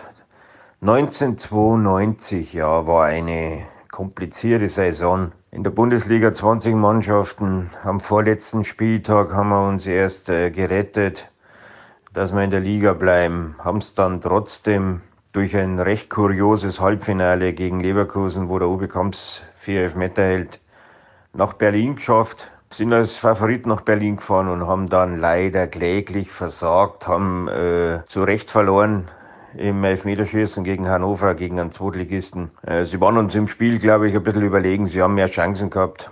Für mich persönlich war es eine durchwachsene Saison, habe fast alle Spiele gemacht, aber den Großteil zum Schluss, die letzten zwei, zwei drei Monate verletzt gespielt und musste mich dann nach der Saison operieren lassen. Aber wie gesagt, die größte Schmach, die wir uns damals, äh, äh, was uns, was uns ereignet hat, ist, dass wir da in Berlin verloren haben. Und ich sag's mir so, Gott sei Dank haben wir es drei Jahre später dann geschafft und haben uns souverän den Cup dann geholt, den wir eigentlich 92 schon holen wollten. Servus, macht's gut, Eierkaste. Ja, erstmal ist immer schön, ihm zuzuhören, oder? Mit, wenn er gespuit hat. Ähm, ja, Thomas Kastenmeier, ähm, er hat gesagt, dann später noch ein Pokalheld geworden, aber ich, äh, ich, ich, spüre immer noch, dass ihn das wirklich auch noch zu Wurm scheint. 30 Jahre später, ist ja dann dieses Jahr 30 Jahre her, dieses verlorene Pokalfinale gegen Hannover 96. Ähm, ja, vielleicht kannst du ja uns mal ein bisschen mitnehmen in die Zeit. Es ist ja bei mir ähm, dann so, dass ich das äh, als aktiver Beobachter so knapp verpasst habe. Da begann bei mir es eben 95 1990. Deswegen ist dieses Trauma immer eher aus der Erzählung und natürlich äh, ja vielen äh, schönen Bildern. Mein Lieblingsbild eigentlich das von Uwe Kamps vom Pokalfinale, wo er in seiner lila gelben Montur steht, so ein bisschen von unten fotografiert im, im Puma Torwart-Trikot. Ähm, das verbinde ich sehr damit, aber natürlich auch ähm, ja, Bilder von feiernden Hannoveranern, feiernden Pokalsiegern, sensationellen Pokalsiegern. Ja, wie war das damals? Also man hat ja viele Geschichten gehört davon, dass sogar schon Sieger-T-Shirts und Gläser und so weiter gedruckt und hergestellt waren. Das war so. Also eine Brauerei, eine Altbierbrauerei hatte wirklich schon tausende von, von Gläsern, von denen ich sogar mal eins zu Hause hatte, zu meiner Schande muss ich gestehen, es ist leider zerstört worden irgendwann. Ähm, nicht mutwillig, sondern äh, aus Ungeschick. Ähm, da stand tatsächlich drauf, deutscher Pokalsieger 1992, Borussia Mönchengladbach. Und äh, ja, Kaste hat auch erzählt, dass die Siegesfeier schon organisiert war. Also sogar der, der, äh, der Tourplan des Autokorsos war wohl schon festgelegt. Also man war sich sehr sicher, dass äh, Gladbach diesen Cup gewinnen würde gegen den ja, gegen den krassen Außenseiter Hannover 96 und wir haben ja eben von, von Kaste gehört, was dann daraus geworden ist. Eine Mannschaft, die, ähm, ja, man muss es fast sagen, schon die Hosen voll hatte, hat auf dem Platz gestanden, eine Gladbacher Mannschaft, ganz in weiß, aber ohne Mut und ohne Mut zum Risiko vor allem aufgestellt mit einer Fünferkette äh, total defensiv aufgestellt, also nicht mit einer Fünferkette mit vorgezogenen Außenverteidigern, sondern wirklich richtig tief und äh, hat spielerisch nicht mithalten können mit dem Zweitligisten und ist dann, hat sich dann ins Elfmeterschießen gerettet. Ja, und da haben dann Kalle Flipsen und Holger Fach ausgerechnet auch noch zwei äh, wirklich gute Fußballer verballert. Äh, Kastenmeier selber hat das 1 zu 0 damals erzielt, Jörg Neunert getroffen und Uwe Kamps äh, konnte dann nur einen Elfmeter halten, in dem äh, ja in dem Finale und äh, ja da muss man dann einfach sagen, ich habe das damals äh, während meiner Zeit in Münster geschaut mit ein paar an, anderen Leuten und ähm, es war schon wirklich ja absolut enttäuschend, wie Gladbach da aufgetreten ist. Jörg Sievers, der Hannover Torwart, war der große Pokalheld äh, und äh, ja, generell, ja, was soll man dazu sagen? Jetzt passt ja ein bisschen auch in die Zeit, oder damals, weil es war ja die erste wirklich ähm, graue Gladbacher Zeit zwischen der Heinkes-Zeit und dem ja wieder da unter Bernd Kraus. Ähm, ja, Jürgen Gelsdorf, ähm, nicht nur aufgrund dieser Fünferkette, die er aufgestellt hat, ja sicherlich jetzt auch rückblickend nicht so der Trainer mit dem besten Standing in, in der, also in der Gladbacher Fanschaft, wenn man da mal so nachfragt. Ja, er hatte ja von Gerd vom Bruch, der ja sozusagen der erste Retter der Gladbacher gewesen war, ähm, auch äh, in, den, in den ersten Jahren, wo es dann gegen den Abstieg ging, äh, abgelöst, ähm, als Gladbach dann tatsächlich 20. der, der Fußball-Bundesliga war. Es war die Saison, ähm, in der Ost- und West-Fußball zusammengeführt wurden und, und wirklich 20 Vereine in der Bundesliga spielen und Gladbach hat es geschafft, ein paar Spieltage dann wirklich die 20. Mannschaft der Fußball-Bundesliga zu sein. Auch das sicherlich ein bisschen historisch, äh, so hat man auch das mal erlebt. Äh, Tabellenführer war man ja oft, aber 20. war man dann nur dreimal oder viermal in der Saison. Und ja, dann äh, war diese Saison, wie Thomas Kastenmeier schon gesagt hat, eine, wo man sich relativ zum Ende dann stabilisiert und dann noch gerettet hat, ähm, mit einem Punkteschnitt von 1, ist mal ausgerechnet, 1,16, äh, im Übrigen der gleiche, den die Gladbacher aktuell auch haben. Und äh, ja, hat es dann aber geschafft, in diesem spektakulären Halbfinale Leverkusen zu besiegen. Steht dann in diesem Finale und alle haben gedacht, Mensch, das ist natürlich, man darf ja nicht vergessen, dass davor 1973 der Pokal von den Gladbachern gewonnen wurde, 84 das Finale gegen die Bayern im Elfmeterschießen verloren ging. Und das war dann sozusagen Teil Teil zwei einer Vierer-Geschichte, die sich daraus ja inzwischen entwickelt hat, dass eben Pokalfinale ähm, oder Halbfinal ständig im Elfmeterschießen verloren gehen.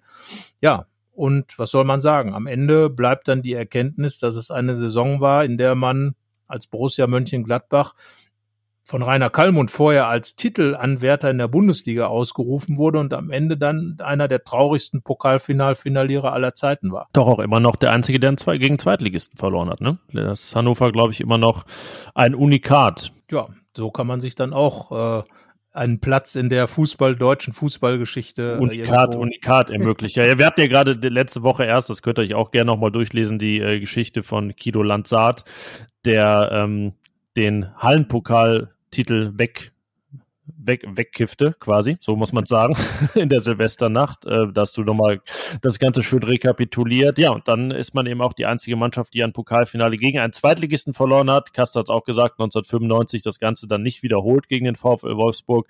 Aber ja, diese Schmach von 92 nicht komplett ähm, aus der Welt geschafft. Klar, wir reden immer noch drüber, jetzt auch 30 Jahre später und eben auch, weil der Gegner wieder Hannover 96 heißt und man sich jetzt in diesem Fall nicht im Finale blamieren könnte, sondern im Achtelfinale, aber gegen einen Zweitligisten wieder. Ja, und man ist ja auch danach nochmal gegen Hannover im Elfmeterschießen ausgeschieden. Also es war gleich eine doppelte äh, äh, Negativerfahrung.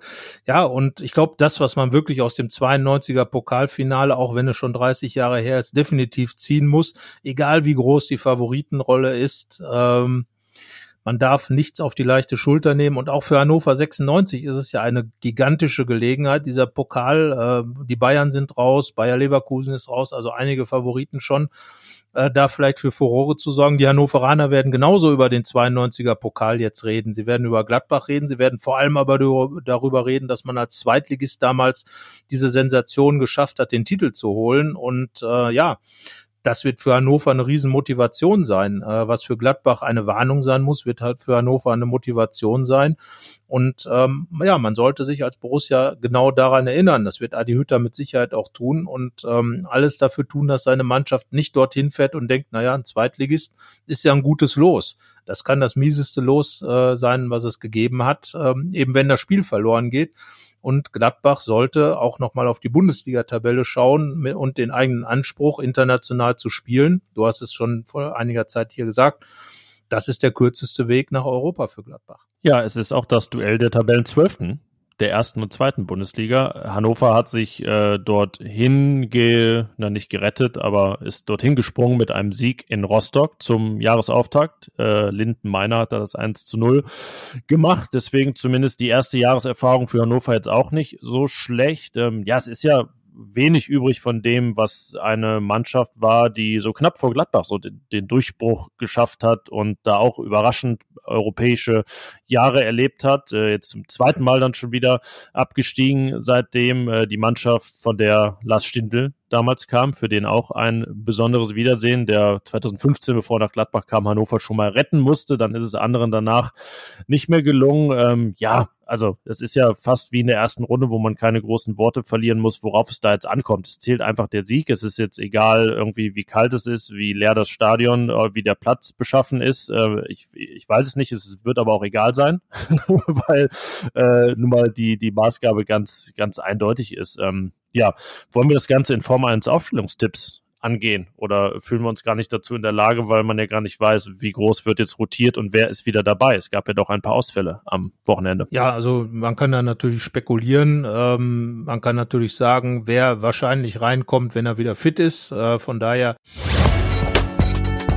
Aufstellungstipp.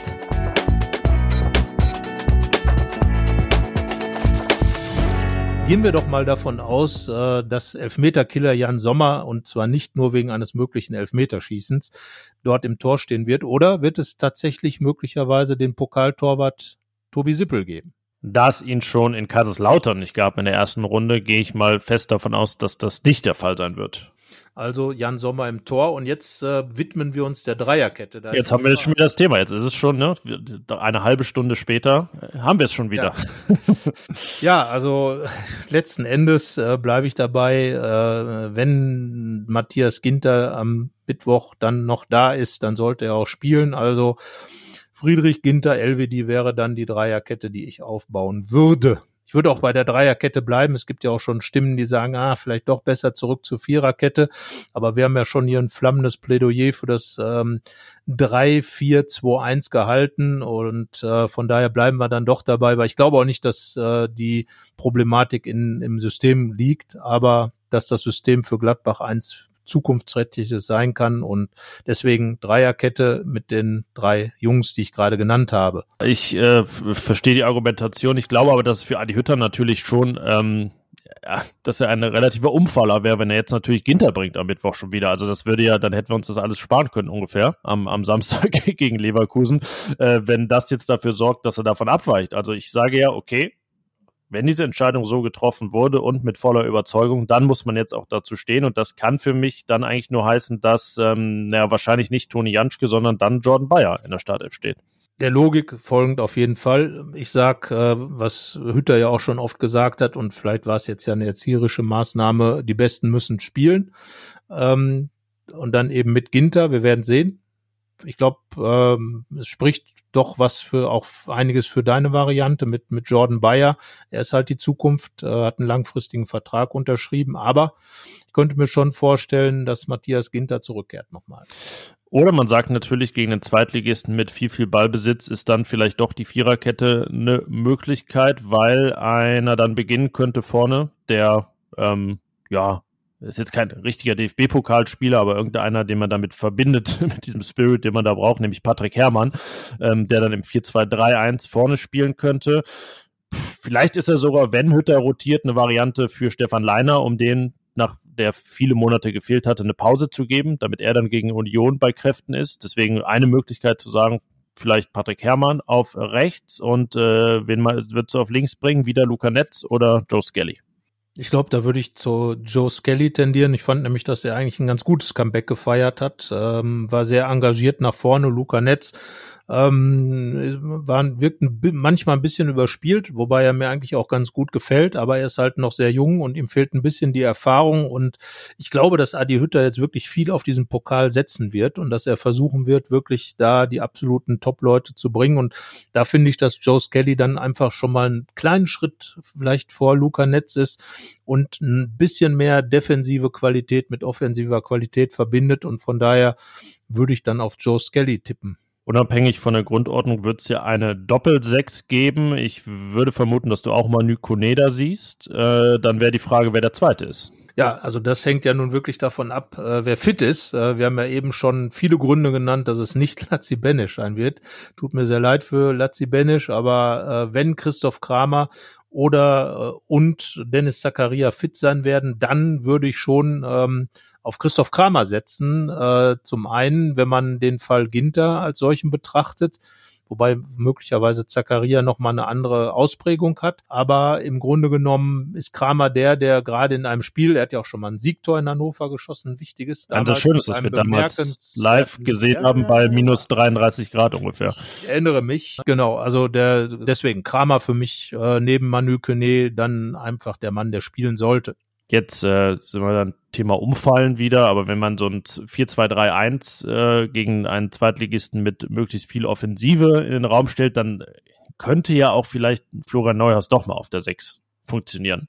Wenn man davon ausgeht, Borussia hat 65 Prozent Ballbesitz, wäre eine Möglichkeit, wenn weder Kramer noch Zakaria fit sind. Aber ich bin auch ganz bei dir, dass ich, wenn Kramer kann, ihn dann auch in der Startelf sehe. So, was machen wir mit dem Rest vorne? Ja, im Prinzip würde ich Florian Neuers im Moment einfach mal als gesetzten Spieler sehen. Er war auch für mich der, wenn einer torgefährlich wurde, dann war er es. Er ist in ein paar, ein, zwei Situationen wirklich gut mal zum Abschluss gekommen, hat ja auch diese eine große Parade von Radetzky da ähm, ausge oder nötig gemacht.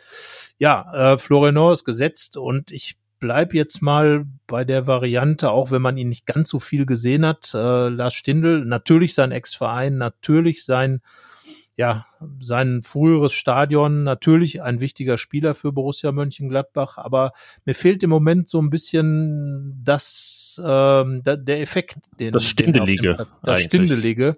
Keine Torgefahr, wirklich äh, viel, viel Hektik äh, in seinem Spiel. Da ist eben die Frage, ob da nicht Alassane Player ähm, an der Seite von Florian Neuhaus äh, der gesetzte Mann wäre. Und die Frage ist, wie weit ist Jonas Hofmann? Ähm, das könnte natürlich noch knapp werden, aber wenn Jonas Hofmann ähm, bereit wäre, würde ich ganz klar sagen, Neuers Hofmann. Ähm, als auch äh, angedenkt dieser Doppelacht damals bei Dieter Hecking beide wirklich richtig gute Spiele gemacht haben und äh, vorne dann ja Brel Embolo, immer dasselbe Thema. Eigentlich hängt sich gut rein, kriegt ein paar Bälle, aber irgendwie dann doch nicht. Und äh, ich glaube, um mehr Spielstärke reinzubringen, bleibe ich bei dem, was ich vorher gesagt habe. Wenn dann Hofmann spielen kann, würde ich Player nach vorne reinstellen. Oder vielleicht dann auch Stindel, einen von beiden. Also ich bin da noch ein bisschen unentschieden. Ich würde mich freuen, wenn Jonas Hofmann zurückkehren würde. Ja, aber ich rechne eigentlich oh, noch nicht mit ihm. Das würde mich Nein. wundern, weil Hütter ja auch, selbst wenn er so halbwegs einsatzbereit wäre, eher dazu tendiert, dann zu sagen, nee, komm, erstmal ja. auf die Bank und äh, dann sehen wir weiter. Äh, ja, letzte Woche haben wir ihn gar nicht äh, ins Spiel gebracht. Jetzt wurde er von Hütter ins Spiel gebracht, Markus Thüram. Mm, ja, also mhm. ich meine, äh, kann er jetzt nicht alle Spieler irgendwie einfach nicht mehr spielen lassen. Muss ja, man muss ja auch ein bisschen wieder auf den grünen Zweig kommen mit einigen. Ähm, also ich habe gesagt, ihm war das Bemühen jetzt nicht abzusprechen gegen Leverkusen. Ganz glücklich wirkte es nicht, aber vielleicht ist das eine Möglichkeit für ihn auch mal wieder so ein, ein gutes Gefühl zu bekommen, so ein Spiel. Ja, er hat ja dann quasi in der Doppelspitze mit Brell Embolo gespielt und äh, das ist natürlich eine Variante, die gerade gegen einen Zweitligisten eben diese beiden Wuchtspieler da vorne reinzutun. Ähm, ja, es ist einfach das Problem, dass äh, Embolo halt seine typische nicht Abschlussstärke hat und äh, Tyram ja auch äh, irgendwie nicht so richtig in Quark kommt. Äh, was ihn stark gemacht hat, war ja damals einfach, dass er effektiv war. Er holte Elfmeter raus, er hatte Abschlüsse, hat immer wieder wirklich auch das Tor des Gegners unter Druck gesetzt und das fehlt ihm im Moment natürlich noch. Da bin ich immer noch bei Alassane Player, der für mich im Moment einfach der beste Abschlussspieler in Gladbach ist und der torgefährlichste neben, neben Hofmann und neben äh, Neuhaus. Das sind die, die die Tore schießen in Gladbach und ähm, gerade beim Zweitligisten, wo es ja wichtig wäre, ähm, möglichst schnell auch äh, zu treffen, könnte, könnte Player dann möglicherweise eine sein, der dann da vorne, sofern eben dann äh, Hofmann spielt, äh, was bringt. Und bei Thuram, ach, mir fehlt so im Moment überhaupt so sein, die Körpersprache, vieles einfach, ist eine Option auf jeden Fall, aber ich würde ihn wahrscheinlich nicht aufstellen. Okay, es ist jetzt ein bisschen wie ein Ergebnistipp. Ich tippe einfach, dass Tyram, Player und Embolo spielen. Einfach mal was anderes gemacht wird vorne. Und ähm, es ist jetzt wirklich so ein Tipp, wie wir sonst äh, Ergebnisse tippen und sie dann nicht stimmen, ist es jetzt mal ein Personaltipp. Ja, also es hängt halt viel von, von Hofmann bei mir ab. Äh, wenn er, wenn er kann, würde ich sagen, Neuhaus, Hofmann und ähm, Player. Ähm, wenn Hofmann nicht spielt, was ja eher wahrscheinlich ist, würde ich wahrscheinlich einfach sagen, Player, Neuhaus und dann weiterhin Embolo. Okay, aber lass Stindl also in Hannover auf der Bank. Das wäre dann auch schon wieder, äh, würden auch Fragen gestellt werden. Natürlich, natürlich. Ja. Äh, theoretisch könnte man natürlich auch sagen, um Spielstärke auf den Platz zu bringen, Embolo raus, Stindl rein, wäre auch eine, eine interessante Option. Dann hätte man eben nicht diesen klassischen Stoßstürmer, sondern was Adiöta ja gesagt hat, mehr so diese, diese ähm, ja, hängenden Spitzen drei an der Zahl. Eigentlich auch immer eine interessante Variante, weil es eben für Spielstärke steht. Ich habe das bemängelt, dass es eben fehlt, habe deswegen gesagt, die drei dann gegen, ähm, gegen Leverkusen schon. Wäre auch eine interessante Option. Ähm, die Frage ist, wie man eben mit einem von diesen Wuchtspielern auch einen Zweitligisten immer so ein bisschen beeindrucken kann. Und darauf wird es ja auch mit ankommen, dass man einfach Hannover von vornherein beeindruckt als Borussia Mönchengladbach. Wenn wir auch an das denken, was Kaste äh, erzählt hat über das 92er Pokalfinale, wo Gladbach Gladbach eben überhaupt gar keinen Eindruck schinden konnte beim Gegner. Ja, das ist ein bisschen der Hintergrund für meinen äh, Tipp da vorne für das Dreieck. Aber das kann natürlich auch so sein, dass keiner der drei spielt. Aber ja, vieles offen, eben auch, weil man es aus diesem Jahr gar nicht so gewohnt ist, was Hütter dann macht in englischen Wochen.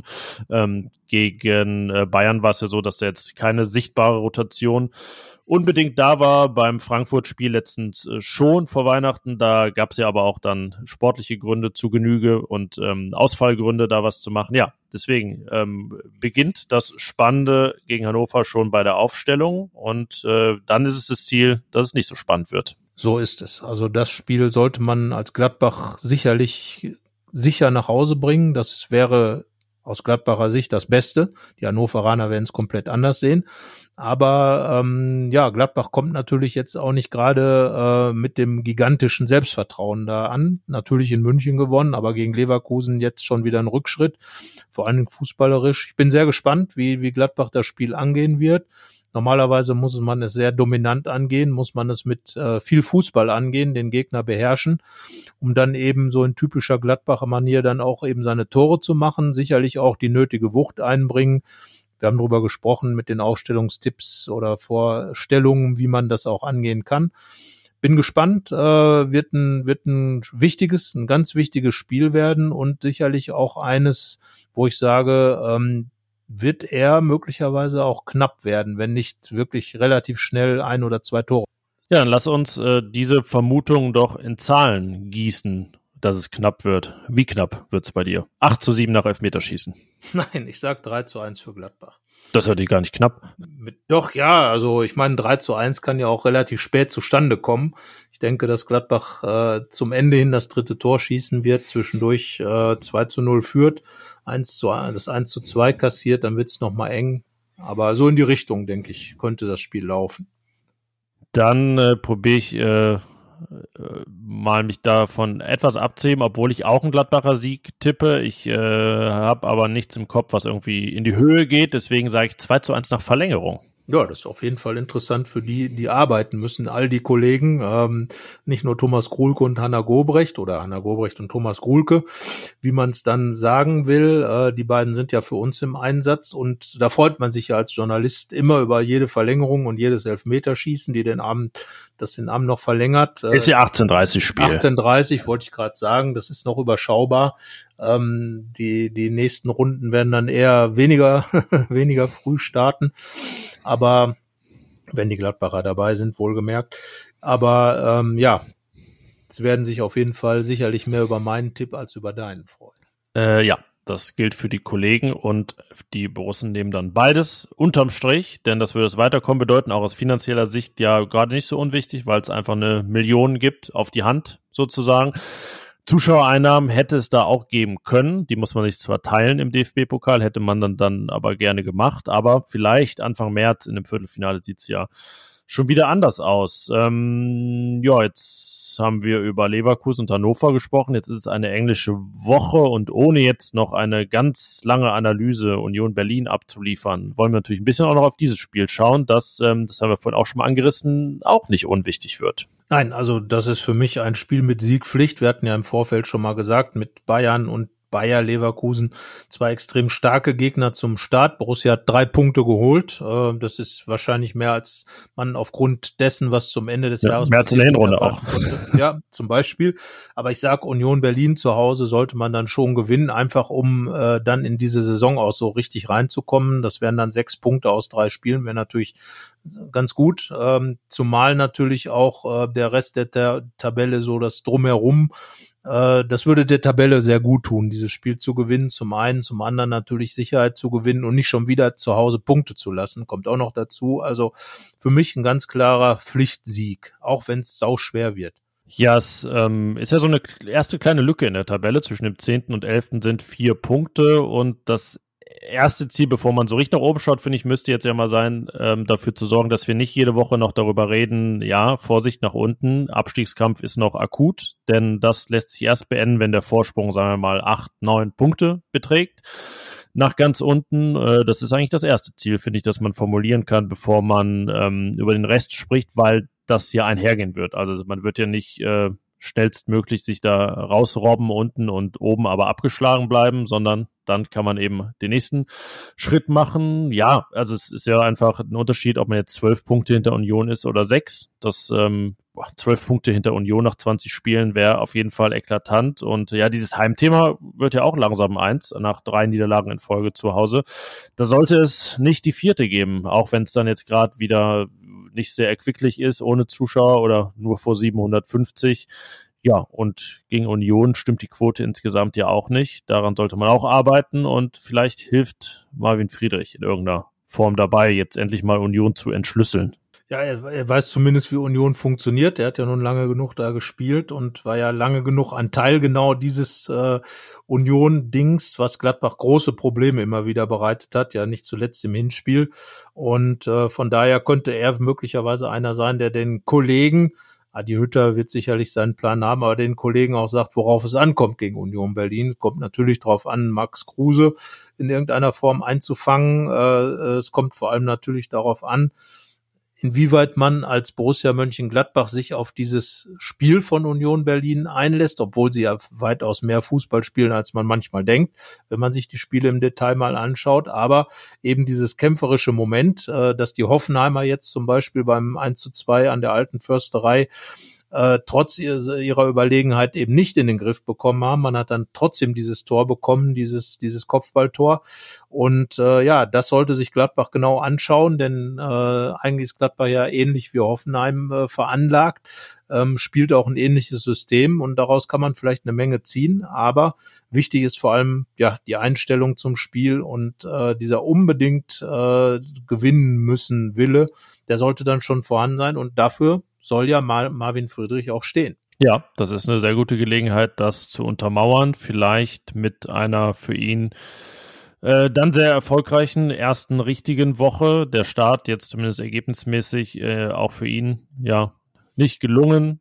Vorzuwerfen war ihm nicht viel, aber ja, er natürlich einer, auf den wir besonders schauen in dieser Woche. Ähm, ja, wollen wir da auch noch einen Union-Tipp abgeben, wenn wir schon mal hier in Tipplaune sind. Tja, jetzt, nach, nach, nach diesem Spiel gegen Leverkusen jetzt mit zwei Siegen der Gladbacher dazu kommen, wäre klingt natürlich etwas äh, kurios wahrscheinlich, aber da würde ich schon sagen, Gladbach gewinnt das Spiel 2 zu 0, ähm, weil es einfach gewonnen werden muss. Die Kausalkette, die Kausalkette sehe ich noch nicht.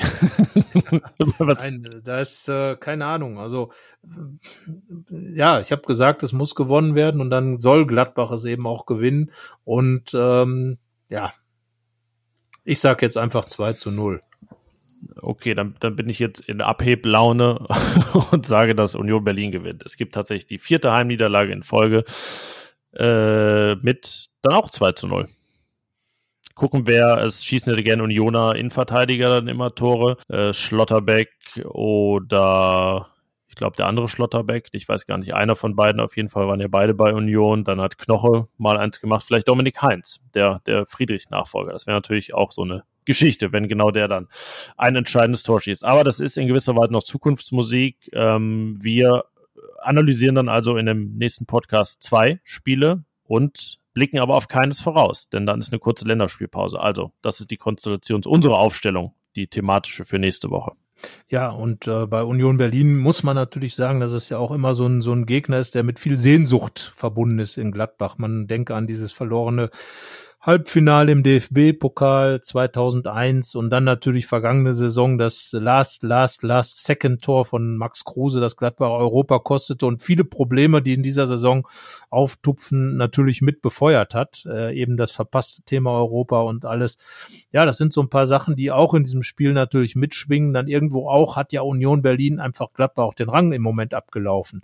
Vergangene Saison schon das Überraschungsteam, das Nischenteam, all diese Dinge, die ja äh, Max Eberl gern für Gladbach in Anspruch nimmt, äh, hat Union belegt, hat äh, aus dem Nichts heraus sich eigentlich dahin stabilisiert, äh, mit Urs Fischer, dem Trainer, Schweizer Trainer auch noch, also auch da die Parallele zu Lucien Favre, also viele, viele Sehnsüchte, die Gladbach so ein bisschen für sich in Anspruch genommen hat über, über Jahre oder eben hat über Jahre, wie gesagt, DFB-Pokal äh, da und, und dann eben dieses Europa-Thema, wo dann Union Berlin äh, tolle Reisen hatte, die Gladbach-Fans bestimmt auch äh, gerne gemacht hätte, durften sogar reisen. Also da sind so ein paar Dinge, die in den Gladbacher Köpfen dann dann äh, mit Sicherheit drin sind und von daher spielt auch mit in so ein Spiel hinein. Ähm, ich bin mal gespannt, wie die Gladbacher damit umgehen vor allen Dingen. Hängt natürlich auch ganz wesentlich vom Pokalspiel ab. Ja, und mit allem, was bis dahin noch wieder passiert. Vielleicht ähm, haben sich gewisse Themen, über die wir jetzt ausgiebig gesprochen haben, auch dann schon erledigt. Das auch nicht auszuschließen,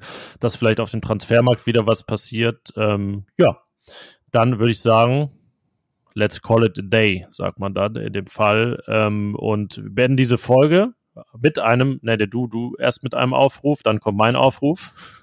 Ja, also es geht ja diesmal sogar zweimal um sportverbundenes Vergnügen und äh, du bist ja dann immer eher für die Werbeblöcke zuständig. Genau, der kommt jetzt nämlich der Werbe, der Werbungsblock für Feedback, nämlich uns gerne zu schreiben, wenn ihr Lob, Kritik, Anregungen, Themenwünsche sowie ein äh, Hörer, dessen Namen ich gerade leider nicht parat habe, sorry dafür, aber wir haben das Thema aufgegriffen, der uns eine Mail geschrieben hatte und gebeten, dass wir doch mal über Lazzi Benisch reden. Ähm, genauso könnt ihr das auch tun, wenn ihr was auf dem Herzen habt und dann würde es euch und uns helfen, wenn ihr uns abonniert, auf welchem Kanal auch immer ihr diesen Podcast verfolgt. Das ist super, genauso wie eine Bewertung. Das haben letztes Mal tatsächlich einige gemacht, auch mit fünf Sternen. Dafür bedanken wir uns sehr und sagen eine schöne Woche, eine fußballreiche Woche und wir hören uns dann nächste Woche. So soll es sein. Bis dahin. Tschüss. Ciao. Mehr bei uns im Netz www.rp-online.de